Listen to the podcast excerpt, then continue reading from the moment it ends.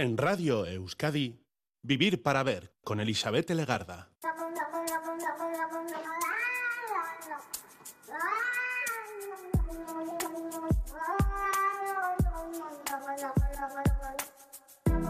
Hola Gabón, bienvenida, bienvenido a esta edición de Vivir para Ver en Radio Euskadi.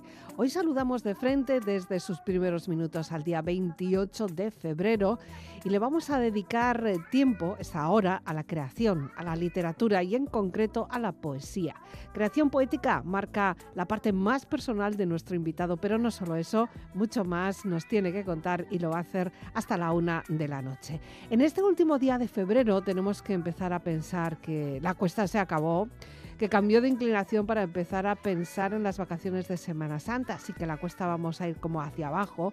Y en la cercana llegada de la primavera también, que nos da buen humor, buena disposición, y en superar el primer trimestre del año cuyo último mes arrancará mañana, así que esto va a toda marcha. Por el momento vamos a despedir como se merece a este mes de febrero en su día 28. En ambiente frío, eso sí, pero caldeando el ambiente con una primera pieza musical. Es la costumbre en este programa. Un poco de sonido para dar paso a la palabra. Tal día como hoy, el 28 de febrero del año 1970, se publicó en el Reino Unido un álbum. Llevaba como título Moon Dance. Era el tercer trabajo de estudio del músico irlandés Van Morrison. Su anterior álbum, Astral Weeks, lo convirtió en un artista de culto, pero parece ser que este Moon Dance le dio su primer disco de platino y fue el primero en entrar en la lista de éxitos entre los 30 primeros. Hoy la fase lunar aquí en nuestro entorno está creciente. A pesar de la nubosidad, quizá no lo podamos ver con nitidez, pero nos acordamos de la luna con esta canción.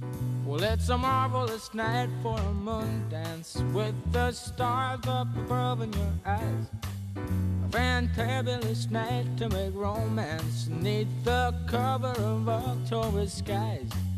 You all the leaves on the trees are falling to the sound of the breezes that blow. Know I'm trying to please to the calling of your heartstrings that play soft and low. You all the night's magic seem to whisper and hush. You know the soft moonlight seems to shine in your blush. Can I just have one more moon dance with you, oh, my love? Can I just make some more romance with you, oh, my love? Well, I wanna make love to you tonight. I can't wait till the morning has come. And I know now the time is just right, and straight into my arms you will run. And when you come, my heart will be waiting to make sure that you're never alone. There and then all my dreams will come true, dear. There and then I will make you my own. And every time I touch you, you just tremble inside. Then I know how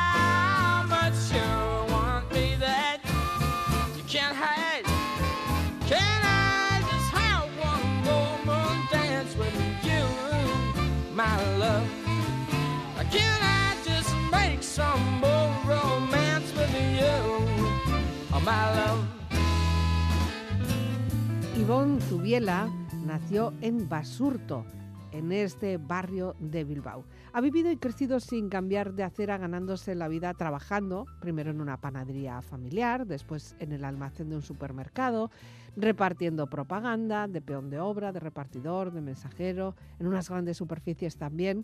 Pero además de todo eso, él es poeta. Hoy nos visita con un libro, con un nuevo libro, un nuevo poemario en sus manos. Se titula Siempre es tarde todavía. Lo presentará en sociedad mañana mismo, el 2 de marzo, en Siricagunea, en Bilbao. Pero antes pasa por aquí. Antes lo va a poner a prueba con nosotros y nosotras conversando en Vivir para Ver. Ivonne Zubiela, Caixo Gabón. Caixo Gabón. ¿Qué tal estás? Bien. Bien, hace tiempo que no habíamos coincidido, ¿eh? Sí, Ya, yo creo que fue antes de la pandemia incluso. Seguro. Prepandemia. Prepandemia. Antes que nada, y para ir haciendo también un perfil, que es importante, vamos con la música. Nos seleccionas una primera canción de Silvio Rodríguez. Para muchas personas como una especie de Biblia musical.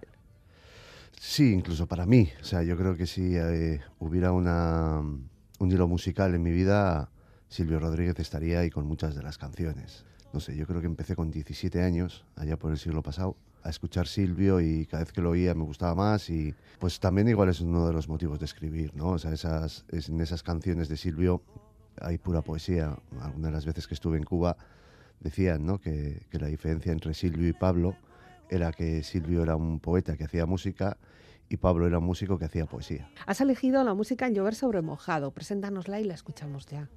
Pues es una, es una canción que, me gusta mucho, eh, igual que otras muchas, pero tiene un verso que, también aparece en el libro. Al final eh, es un poco un resumen de, lo que estamos viviendo en estos, en estos días. ¿no?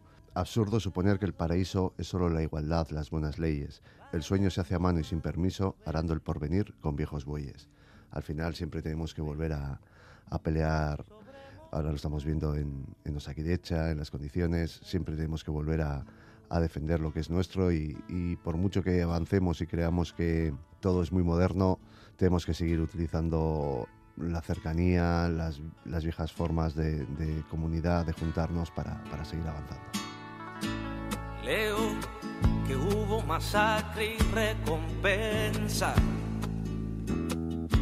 que retocan la muerte, el egoísmo Reviso pues la fecha de la prensa. Me pareció que ayer decía lo mismo. Me entrego preocupado a la lectura del diario acontecer de nuestra trama. Y sé por la sección de la cultura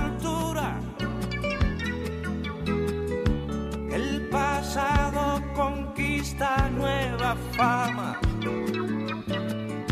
nueva fama, vaya forma de saber que aún quiere llover sobre mojado,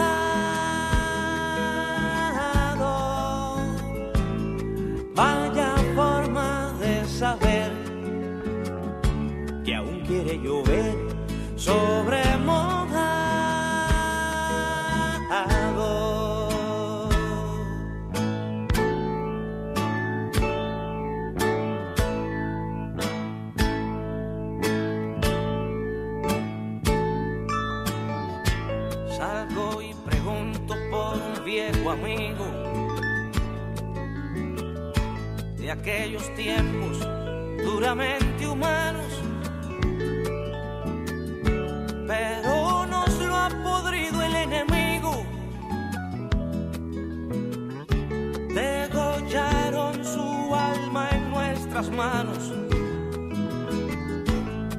Absurdo suponer que el paraíso es solo la igualdad, las buenas leyes.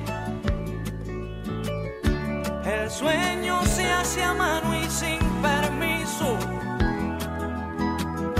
arando el porvenir con viejos bueyes, viejos bueyes, vaya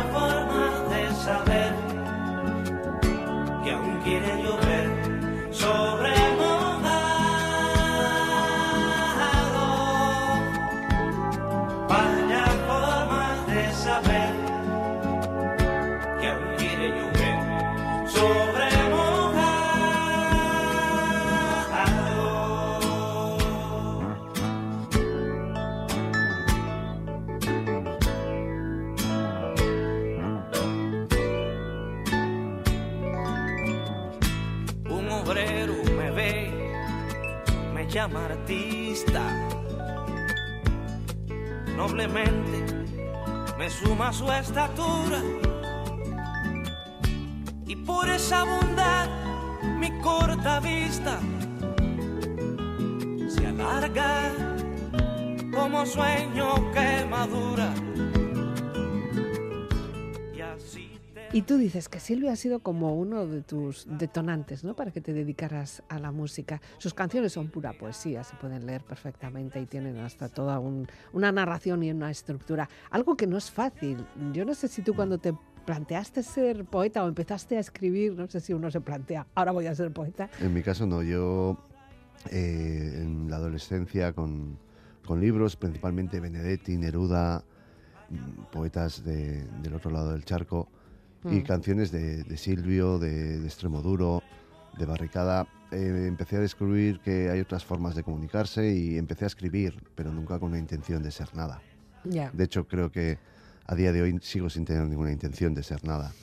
Escribo porque creo que hay que escribir, a veces me sale, a veces eh, me esfuerzo para escribir y porque al final es una forma de entender también lo que nos rodea. Hmm. Y bueno, eso es lo que hago, pero sin ninguna, ninguna intención detrás de, de todo eso. Y empiezas a escribir juntando palabras, que se podría decir, palabras muy, muy elegidas, para luego poder llegar a transmitir algo más que el significado de las palabras. Al final la poesía es un poco así, ¿no?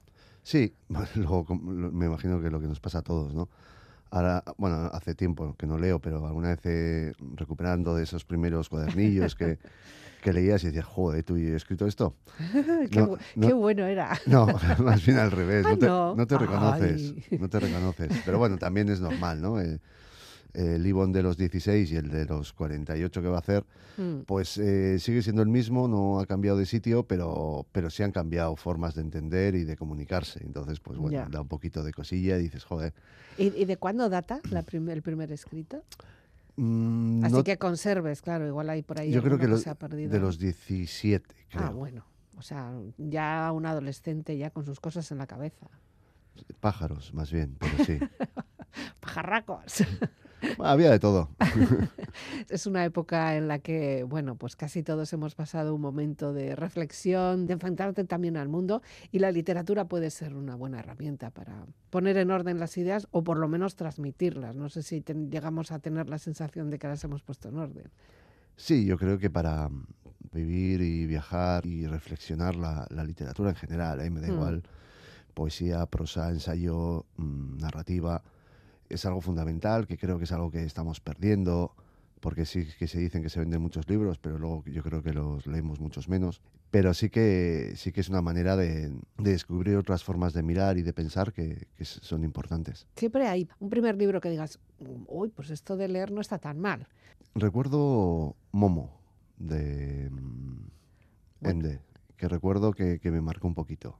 Y lo releía incluso. ¿Y lo leíste por gusto, por al- alguien que te lo... No, este fue uno de los, eh, ¿De los de materias clase? escolares. sí. de los pocos que recuerdo que me han mandado leer en, en el colegio, en el instituto, y hayan sido libros que luego recuerdes. Por otros Hmm. muchos, la verdad es que no.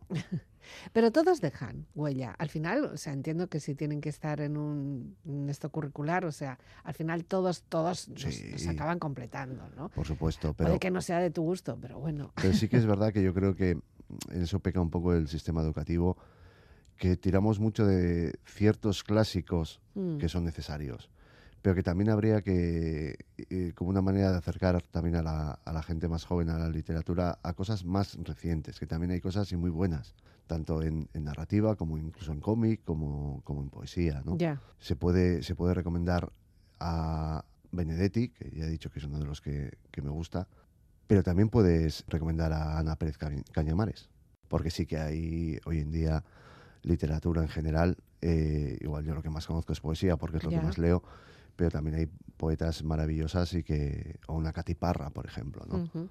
Y no, seguimos leyendo únicamente a, a Neruda, que, que me sigue gustando, a Benedetti, que me gusta, pero dices, leche, o sea, que a día de hoy se sigue un haciendo cosas. más, ¿no? Y que eso puede acercar más a la gente, porque mm, la temática muchas veces es, es, eh, similar, Mm, pero también cambia, y sobre todo cambia la forma de enfrentarte a esa temática. Y las expresiones y las palabras y los significados, un poco más actualizados. La poesía, de todas formas, tampoco parece un, un género que sea muy, muy, muy popular. no sé si tú estás de acuerdo con eso, o al final todos hacemos poesía sin llegar a saber que, que lo que nos está gustando es la poesía. yo creo que tiene mala prensa. Hmm. Mm, yo me acuerdo la primera vez que les dije a mis amigos que había escrito un libro de poesía, me miraban raro. O sea, Mm. Coño, pues si este le conocemos y, No era tan raro. y, mm, se ha emborrachado con nosotros, ha jugado a la play, o sea, ¿cómo es esto la poesía de dónde le viene? Porque yo creo que tiene mala prensa igual precisamente por eso, ¿no? Porque nos ha hecho leer autores que, que son buenos y, y- y nos pueden gustar, pero a mucha gente les puede echar un poco para atrás, sobre todo por su temática o por su, o por su ritmo o por su métrica Mm. O por las palabras que utilizan. Entonces, eh, si acercáramos una poesía mucho más real, yo creo que la poesía no iba a ser multitudinaria, como no lo es otra mucha literatura buena. Mm. Lo que es multitudinario es lo que está en los medios. Mm, Lo pasa también en cualquier eh, pa- eh, art- eh, en cualquier parte del Sí, arte. o cualquier disciplina que podamos es. tener, ¿no? Eh, ¿Quiénes son los cantantes o las cantantes que más venden? Por lo tanto, teóricamente, quienes tienen más éxito. Quienes salen en los medios, quienes no salen, igual es, es una cantante maravillosa, pero no tiene ese reconocimiento. ¿no? Entonces, eh, yo creo que hay que cambiar un poco y volver a, acercarnos a la poesía, porque a la mayoría de la gente cuando, cuando se lo, le hablas de poesía, le hablas de tú a tú, le hablas con un lenguaje normal, no te, no te subes al mm, parnaso con las musas, pues a la gente le gusta, Ya. a la gente le gusta. Mayoritaria tampoco iba a ser nunca. Ujú. Bueno, igual tampoco es la pretensión, ¿no? Mm. No tiene por qué serlo. Igual de alguno o alguna puede ser. Yo creo que de la mayoría de, de las poetas y, po- y poetos con Sí. los que me relaciono, ninguno de ellos y ellas es, es su intención. Ya. Antes hablábamos y escuchábamos a Silvio Rodríguez, decíamos que sus palabras, sus letras, sobre todo, son mucha poesía. Y sí que es verdad que hay como una generación que nos hemos acercado un poco a la poesía gracias a este tipo de cantautores, este tipo de música que va más allá que el sonido, ¿no? Es eh, transmitir un mensaje que, curiosamente, además, con el paso de los años, volvamos a escuchar esa canción y tiene otro significado. Y dices, ay, va, pues si no me había dado cuenta, o no, o no lo vi, o, o ahora, me, ahora me significa esto, ahora encaja mejor con lo que yo pienso. Eh, es- se amolda, ¿no? Como que se va moldando. Sí, eso es lo bueno que tiene la poesía. eh, y las canciones de Silvio son pura poesía. Que con el paso del tiempo tu, tu visión cambia y ese juego de palabras que normalmente siempre se deja un poco abierto para, para que también quien lo lea lo interprete como desde, desde sus zapatos, ¿no? Porque al final todos y todas somos diferentes y, y en ese juego también eh, te ayuda a, a reconocerte de, de distintas formas dependiendo cómo mires. Ya. Y toda esa generación que quizá digan que no le gusta la poesía, sí se sabe de pe a pa las letras de otros grupos, no tiene por qué ser eh, Silvio, otros cantautores, y de repente eh, si lo leyéramos escrito es pura poesía. Sí, yo siempre digo extremo duro, ¿no? Que Mm, eh, sus canciones son pura poesía. mm, Eh, y mucha de la gente que dice que no le gusta la poesía le encanta extremo duro. Dices, bueno. mm. Y, otro- y otros muchos eh, grupos de, de rock, tanto vasco como del Estado, ha- han hecho canciones que son, que son pura poesía. Ya. Hablando de música, de poesía, Entol Sarmiento es una de esas bandas que está ahora como muy, muy en boga. Porque resulta atractiva, porque durante un tiempo también nos salvaron un poco la pandemia de nuestro propio hundimiento personal. Y Surekin Batera es como ahora ya casi se está empezando a convertir en un himno para toda una generación, ¿no? Sí, es esta gente joven. Esto suena un poco viejuno, pero Venga, es verdad. va, sí. esta gente joven que, que jo, viene con ganas, viene con ideas, viene con, con calidad y, y me parece una canción maravillosa, me parece una canción que además despierta, e invita a, a reflexionar y a vivir Mm, y a abrir los brazos y, y me parece me parece que lo han hecho muy bien. Y incluso tuve dudas ¿eh? cuando entre esa y, y otra que sacó hace poquito, Abuela Maitía, mm, que se dedica a su mamá y también es una, una canción que te habla de lo cotidiano y de ese amor y de ese reconocimiento a, a su mamá, que puede ser la mamá de, de- de cualquiera y la verdad es que es gente que lo está haciendo muy bien. Zenbat aldiz marraztuko nuke zure besoetan etorkizuna. Zenbat aldiz aurkituko nuke zure usainaren oroitzapena. Zenbat aldiz itxarongo nuke aurrez aurre egoteko itzordua Egunak hobeak baitira zurekin batera Zenbat aldiz emango nizuke kafe bat hartzeko dudan denbora? Zenbat aldiz asmatuko nuke zurekin egoteko aitzaki bat? Zenbat aldiz entzungo nituzke zure ahotik gure istorioak? Egunako beak bai dira zurekin batera. Ta elkartuko gara berriro gure betiko lekuetan. Zabalduko ditugu besoak Besarkatuz gure animak Ta amestuko dugu gauean. Oraindik gelditzen zaiguna Egunako beak bai dira zurekin batera. Zurekin batera Zenbat aldiz ospatuko nuke behar dudanean zu hor zaudela. Zenbat aldiz ulertuko nuke zure begiradetan aholku bat Zenbat aldiz esango nizuke besterik gabe maite zaitu dala. Egunako beak bai dira zurekin batera. Ta elkartuko gara berriro gure betiko lekuetan joak bezark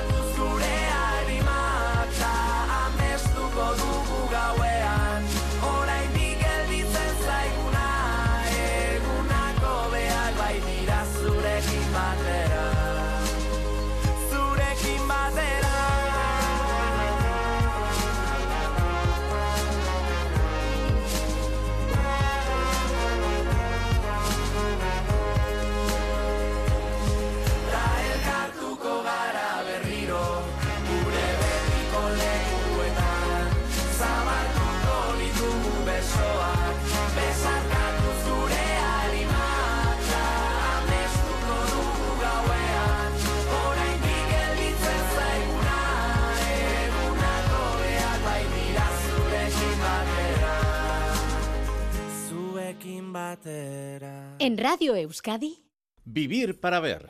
¿Quién nos iba a decir, Ivonne, que, que un chico que nació en Basurto, que estuvo ganándose la vida chapuceando, incluso en negocio familiar, iba a acabar eh, haciéndonos poesía también? Porque efectivamente de la poesía no se vive, ¿no?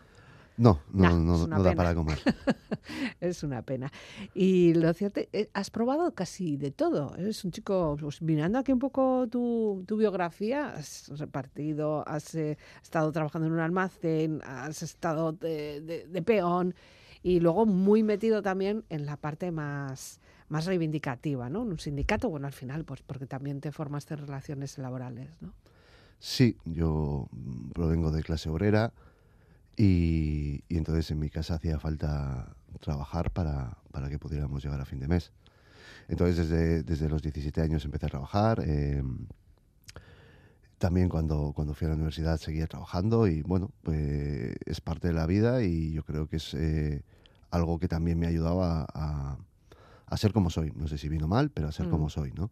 Esas vivencias que he tenido y bueno, pues sí, eh, igual esa conciencia de clase también me ha llevado a, a militar y trabajar a día de hoy donde trabajo, que es, que es en el sindicato Lab, donde, bueno, intentamos, no sé si cambiar el mundo, pero por lo menos eh, que no empeore. Ujú. Estamos muy malitos, estamos mal. Está, está complicada la cosa. Yo además ando en el tema de, de salud laboral, de prevención de Mm. riesgos laborales y, y la verdad es que la cosa está, está bastante fastidiada, se hace muy, muy poquito en prevención y la gente, no solo accidentes, que al final es la parte más visible de ese Ya. iceberg de las pérdidas de salud, ¿no? Pero, ojo, cuántas eh, trastornos musculoesqueléticos, sobre todo en mujeres, cuántos trastornos mentales, eh, eh, realmente la cosa está, está malita. Mm, La salud mental últimamente está saliendo mucho a la palestra. Eh, Ya era hora, ¿no? O sea, Sí. yo creo que, jo, eh, igual es de las pocas cosas buenas que ha tenido esta pandemia, que ha puesto encima de la mesa una realidad que venía de hace años, de una sociedad cada vez más individualizada, donde miramos menos al de al lado y donde mm, con- vivimos una constante prisa y con una constante necesidad de, de triunfar, que no sé lo que es, pero, esa competencia que se nos ha metido también como valor dentro del propio puesto de trabajo, ¿no? La competitividad, la producción y la falta de espacio para uno mismo, una misma o las relaciones, incluso pues hacer una risa, ya está mal visto, ¿no? ¡Bah! Ahí te tiran, ¿no? Sí, entonces, eh, bueno, por lo menos ha puesto encima de la mesa esa necesidad. El problema es que se habla mucho y yo creo que se ponen pocas medidas. O Mm. sea, de hecho, ayer oí en, en, en Radio Euskadi una, una noticia eh, con el tema del long COVID o COVID de larga Ah. duración. Y, y a día de hoy siguen sin tener eh, especialistas que les traten. Y con la salud mental pasa lo mismo. Se habla mucho, pero al final no se ponen los recursos suficientes para, para atender a la gente. Como mucho, los centros de salud mental están desbordados. Eh, como mucho dan ansiolíticos o otro tipo de... Bueno, lo de los ansiolíticos es tremendo. Eso sí que ha salido mucho también, la cantidad de, de ansiolíticos que se consumen o que se piden o incluso que se venden como mm, de- en un mercado negro. Existe todo un mercado negro de eso. Eso es eh, espe- espeluznante. Sí, hace, hace poco oí una noticia también que decía que el primer eh, medicamento que tomábamos creo que era paracetamol, el segundo omeprazol Mm, y creo que el tercero o el cuarto, no recuerdo bien, era, eran ansiolíticos. Ansiolíticos. Eh, depender tanto de la química tampoco. En un momento en el que casi tenemos de todo. Vamos a decir que estamos en una civilización que, que disponemos de muchas comodidades, pero nuestro cerebro no está, no, nos- no se acomoda. Igual tenemos demasiadas cosas materiales y, y poco tiempo, por ejemplo. Porque sí, el ansiolítico te sirve para tratar una, una enfermedad, pero para tratarla y dejarla ir medio dormidita. Ya. Pero no le damos tiempo a la gente para que eh, mm, quite la mochila para no necesitar. Para que ese- procese, ¿no? ¿Qué está es. ocurriendo ahí? Y además mañana hay que trabajar, o si no, al mes siguiente. Es Mm. que si no, encima, pues gano menos y claro, y tengo que pagar eh, las Un extraescolares. montón de cosas. un montón de cosas. Claro. Bueno, y entonces, además que bueno, eh, no deja de tener efectos secundarios. No pensemos que esto sea la panacea. no, Evidentemente, no es a- agua. a largo, a largo plazo bueno, las consecuencias cada persona las, las lleva de una manera diferente. Son reivindicaciones que vemos, que están ahí en la calle y que tú también, bueno, pues por tu parte laboral mm, estás ahí como muy comprometido. La literatura, el arte en general, siempre ha servido para denunciar también, ¿verdad? Eh, bueno, poesía ya ni te cuento. Yo creo que sí, porque, a ver, tiene que haber de todo, ¿eh? Y tiene que haber una poesía o una película o una canción que hable de otros sentimientos eh, y eso mm, son sentimientos humanos y lógicamente son necesarios. Pero sí que tiene que ayudar a, a cambiar un poquito las cosas eh, para ayudar a pensar. ¿no? Mm. Eh, Rafael Amor, un, un cantautor argentino afincado en Madrid, solía decir que un- una canción o una poesía no, no cambia el mundo, Mm. pero el mundo lo cambian quienes escuchan esa canción o leen esa poesía. Es buena. Y yo creo que, que es verdad, ¿eh? que nos tiene que ayudar a pensar un poco más allá de lo inmediato, a reflexionar si, bueno, pues eh, di- distintas temáticas en este libro aparecen Mm. pues eh, temáticas laborales, lógicamente eh, aparecen eh, temáticas mm, más humanas, mm, hay de todo, hay de todo.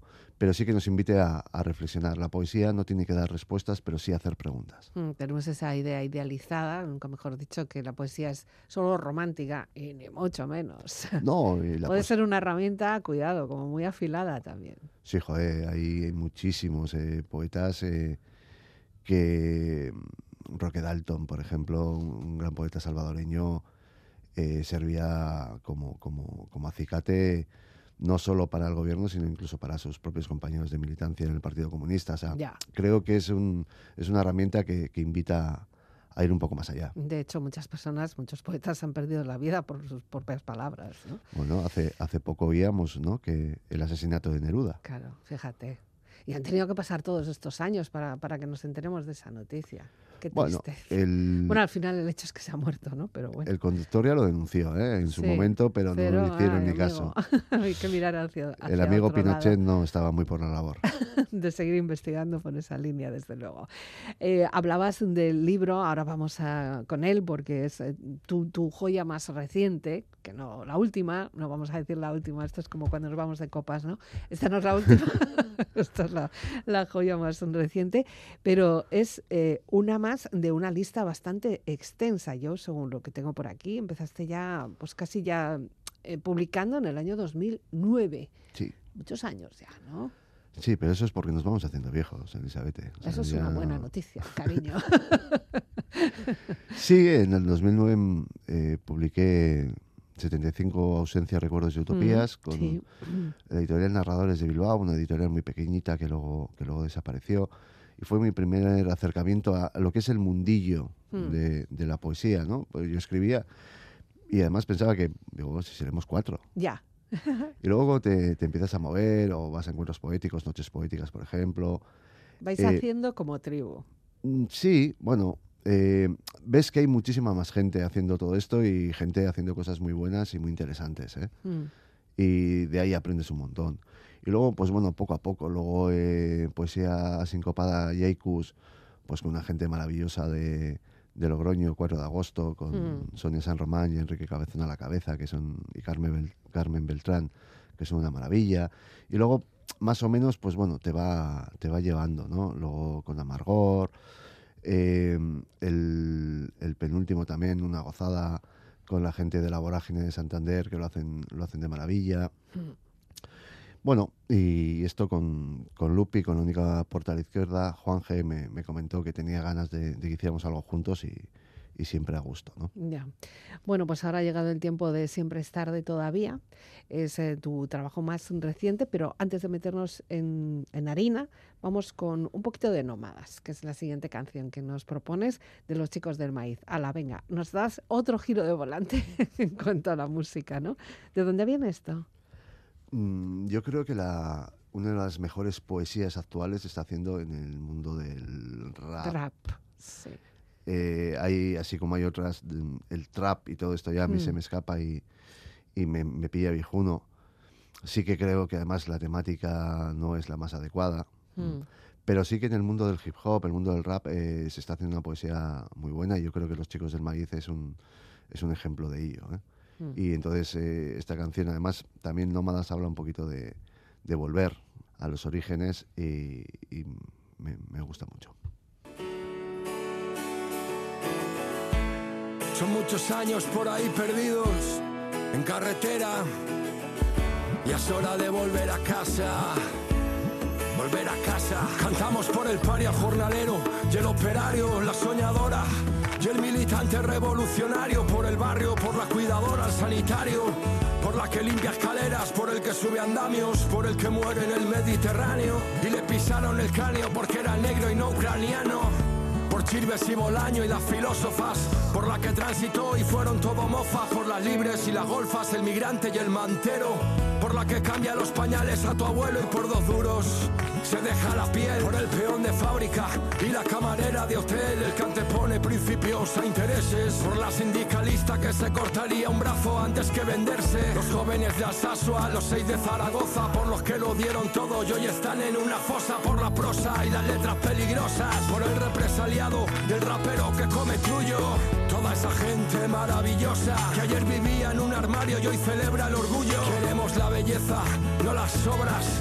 Por las putas, por las presas, por las locas. Cariño, llévame a casa.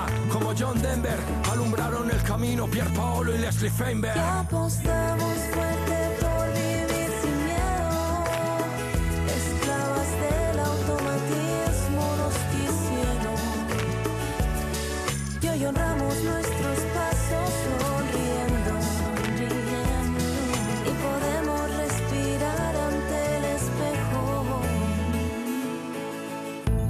Porque el grito no es bastante.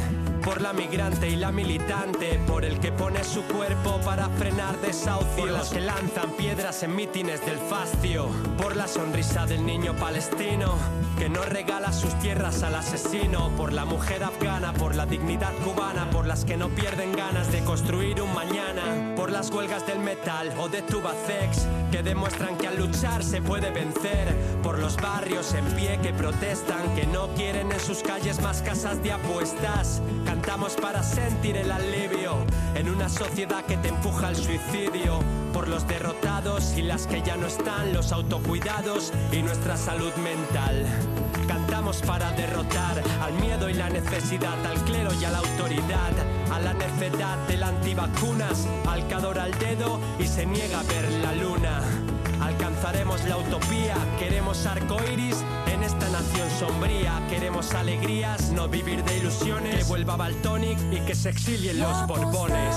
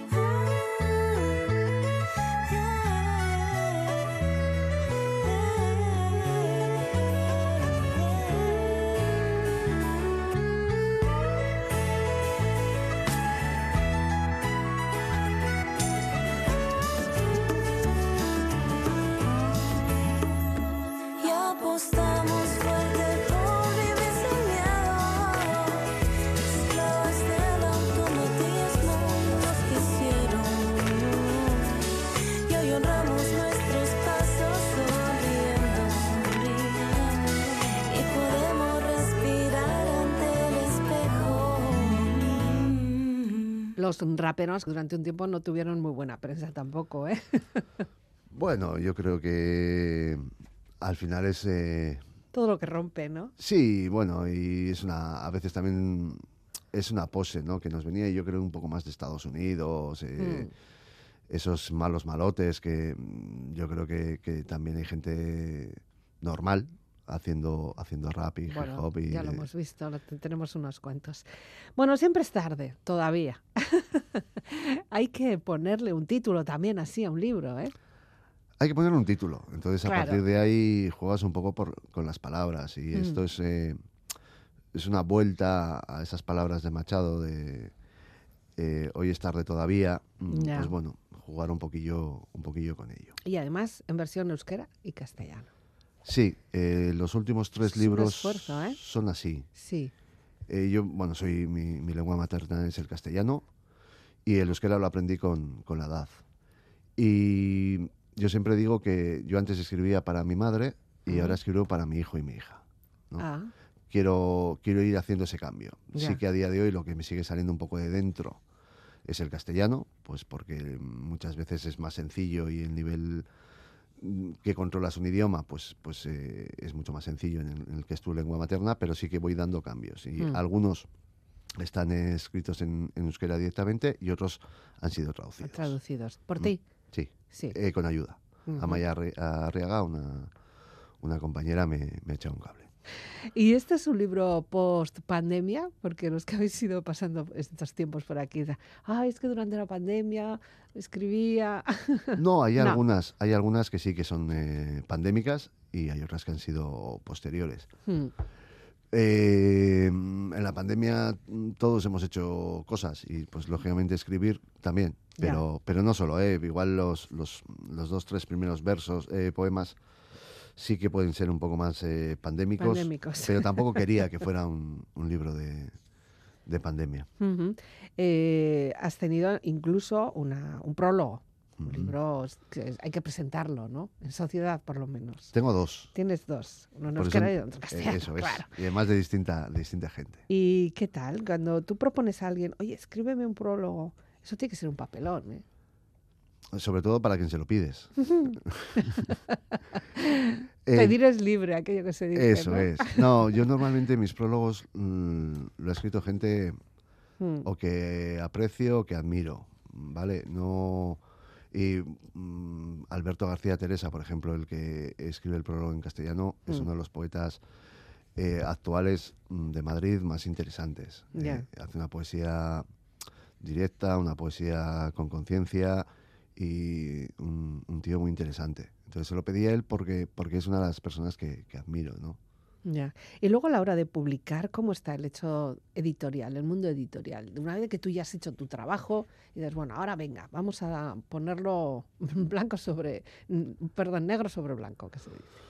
Pues el mundo editorial, como el resto del mundo en general, eh, los grandes se lo llevan todo y los pequeños, pues eh, a trabajar mucho y a conseguir poco, ¿no? Eh, yo todas las editoriales, seguramente las grandes eh, no les interesaré, pero tampoco ellas a mí, ¿vale? Eh, yo prefiero eh, editar con editoriales pequeñas, que igual tienen más problemas de distribución algunas de ellas, que hacen un trabajo mucho más alter- artesanal, pero que es mucho más verdad lo que hacen. Eh, mi objetivo no es vender, lógicamente no quiero que la editorial pierda dinero. Claro. ¿no? Pero mi objetivo no es vender, mi objetivo es difundir y, bueno, pues invitar a la gente a reflexionar un poquito con, con- con las palabras que, que a mí se me han ocurrido durante un tiempo, pero que mi, mi objetivo es que la lean y las hagan suyas ¿no? Ya. y las interpreten como quieran. Todas estas campañas de crowdfunding que también eh, últimamente están muy en moda, bueno, porque por algún sitio hay que salir también, ¿no? Eh, ¿Qué te parece? Me parece bien, me parece que eh, las nuevas tecnologías es, mm, son positivas y negativas, como todo, depende del uso. Nada es veneno, todo es veneno, dep- depende de la dosis. Eh, y lógicamente, si permite estas nuevas tecnologías hacer un- unas campañas que antes serían imposibles de esta manera, eh, ya se ha existido de otra manera. Mm. Se sacaban boletos para vender. Sí. O yo qué sé, recuerdo huelgas en empresas donde había una olla comunitaria y donde la gente bajaba sus cosas. O sea, esa solidaridad eh, ha existido siempre. Lo que pasa es que las nuevas tecnologías nos permiten hacerlo de otra manera. Entonces, pues eh, me parece bien. Ya. Mm, Como todo, pues habrá crowdfunding que me parece perfecto y otro que, que son un poco jetillas, porque hay de todo en este mundo. Lo mismo que había siempre ha habido gente que ha vendido boletos y luego no había comprado Luego no había jamón. o no había comprado la lotería. Pues bueno, pues eh, En fin. Son de una temática muy variada. sí, sí, hay, hay, hay de todo. Eh, desde poemas más eh, mm, pandémicos a, po- a poemas de, desde una conciencia de clase, a po- poemas feministas y poemas más de, de, de pensamiento, sentimiento humano. ¿no? El último poema, el titulado 3 de diciembre, ese lo hice el 3 de diciembre eh, aquí al ladito. Eh, Ah, sí. le, le diagnosticaron a, a mi hijo diabetes tipo 1 Vaya. y, y lo hice ahí, mm, cuando bueno, volví al hospital y además justo eh, había un arcoíris que estaba encima de, de Radio Euskadi Qué guay. y, y lo hice ahí. Ah. Eh, entonces, ese no tiene nada de, de- conciencia crítica. Mm. Pero bueno, era una manera de, Eso sacar, ¿no?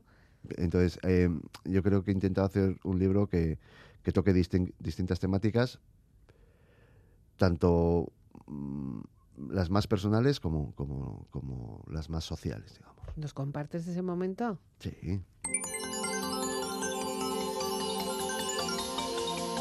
Cuando hace frío, las malas noticias se deslizan para reconocer el dulzor amargo del miedo, el significado crónico de enfermedad, para perder la inocencia de una infancia adelantada con un llanto, con la genética que juega a ser Dios, que coarta el futuro de más o menos dosis permitida de sufrimiento en una gota de sangre.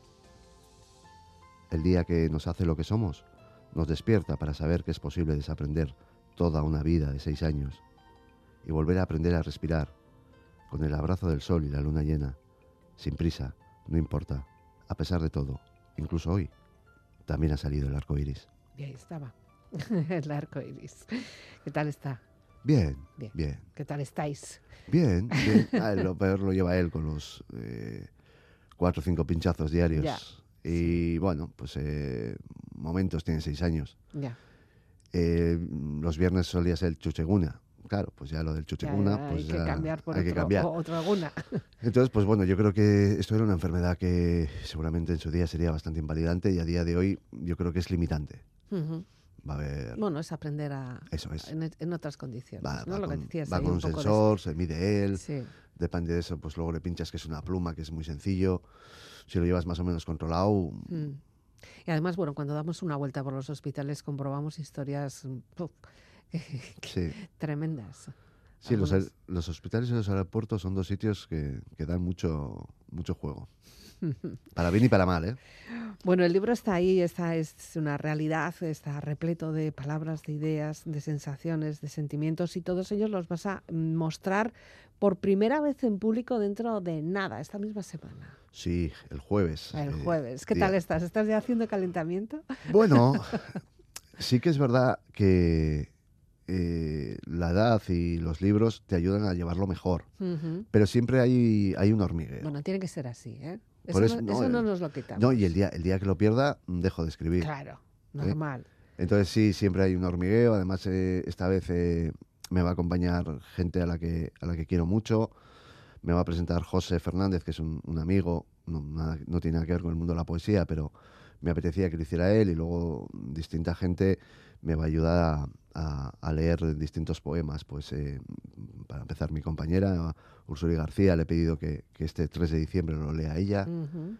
Eh, Richie Poe y Pablo Müller, dos poetas que, que, aparte de poetas, son amigos. No, Richie ya ha pasado también por aquí. Sí. sí. Que hay, hay dos poemas que llevan una cita suya, quiero que, lean esos poemas. Y luego dos compañeras, eh, Nerea Zuluaga y Amaya Barragán, también he pedido que, que lean ellas un- unos poemas. Bueno, en principio va a ser en Bilbao, creo, ¿no? La presentación. Sí, en Sidica Gunea, Mm. el- este jueves 2 a las 7 y media de la tarde, que está en la calle Ronda, en Bilbao. Ya. Y luego ya empezáis a hacer bolos. O sea, una vez que presentáis los libros, ¿vosotros os venís arriba y vais juntándoos en distintos sitios? ¿O cómo hacéis? Bueno, más o menos eh, ¿O tenéis ya un circuito de lugares? Eso es, tienes un poco sitios donde has estado, donde lo que has hecho ha gustado y entonces pues, pues te pones en contacto con ellos o, o, eh, ellos o ellas se ponen en contacto con- contigo y, Mm. y- y vas un poco pues haciendo esas presentaciones o dando a conocer lo que has hecho en, en distintos sitios. ¿no? Ya. Pues en Iruña vamos a estar, eh, en La Vorágine también el día 16. Bueno, mm, no, es- no son bolos, pero, pero sí es, es una manera de, de compartir. ¿no? Bueno, compartir lo que tú haces, pero seguramente recibir algunas veces mucho más de lo que tú puedes llegar a dar, ¿no? Porque en esos sitios encuentras muchos feedbacks y muchas historias que, al final nos enriquecen. Sí, sin ninguna duda. ¿eh? Hay, eh, hay de todo, vamos. Pero la mayoría de las presentaciones yo no te voy a decir que he recibido muchísimo más, pero sí que he recibido muchas cosas muy interesantes. Hay algunas Mm. planas y que incluso muchas veces el, el propio responsable eres tú porque has tenido mal día, porque Mm. no, no, no has sabido llegar ni hacerlo bien. Pero en la inmensa mayoría siempre hay un, un feedback muy interesante del que, en el que aprendemos. Bueno, pues casi casi tenemos que ir despidiéndonos y sé que hay una elección para el final, sí, tenemos una que nos pueda ir cerrando este tiempo de poesía contigo, Ivonne Zubiela. Sí. Mano izquierda. Relojes a deshoras marcan su propio tiempo inventado, como tergiversados calendarios de pájaros que siempre vuelan en círculos. Vendimia de alquímicas voces vacías, oximorón de sinónimos y simulacros, donde la vida toma el ritmo de la poesía. Por eso su esencia radica en las buenas preguntas sin respuesta, tiempo sometido y ajeno en la novedad del cambio, como la paciencia de un verdugo arrepentido todo ha cambiado o, no.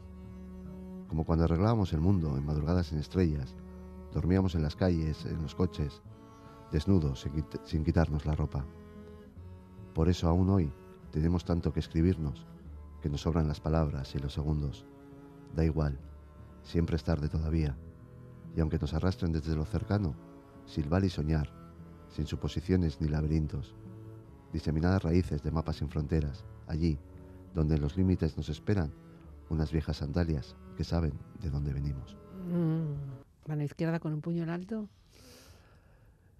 Eh, sí, sí, Mm. hay que, hay que seguir peleando. Lo que dejemos de pelear nos lo van a quitar. Ujú. De acuerdo. Pues con ese mensaje, con esa artillería y con esas ideas y muchas más que encontraréis en este libro que también, bueno, el título ya nos ha salido en este, en este poema, ¿no? Siempre es tarde todavía. Ivonne Zubiela, escarricasco por venir, que todo te vaya bonito, que la presentación sea pues eso, un, lugar de- de encuentro y de compartir y que a partir de ahí sigas escribiendo. Que supongo no te he preguntado nada, pero ahí estarán, ¿no? Algunas cuartillas por ella hay. Algo hay. Sí que es verdad, o por lo menos mi proceso cuando se mm, acabas uno, eh, es un momento en el que, bueno, hasta que empiezas a presentar, ves un poco cómo lo recibe la gente. Hmm.